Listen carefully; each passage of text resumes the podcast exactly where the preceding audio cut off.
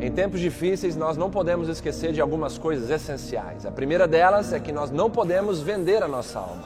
O que significa vender a nossa alma? Significa negociar os nossos princípios e valores bíblicos e cristãos.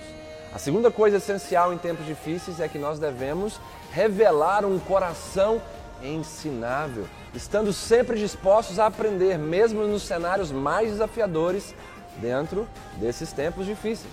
E a terceira coisa essencial é que nós devemos apresentar uma alma quebrantada, disposta a se render totalmente diante de Deus e de seus preciosos ensinamentos. Portanto, gostaria de convidar a todos vocês a estarem junto conosco, se equipando nesses tempos difíceis com princípios e valores bíblicos, cristãos e eternos, pois somente dessa maneira conseguiremos permanecer firmes e inabaláveis no meio de tamanha dificuldade. Que Deus abençoe a todos.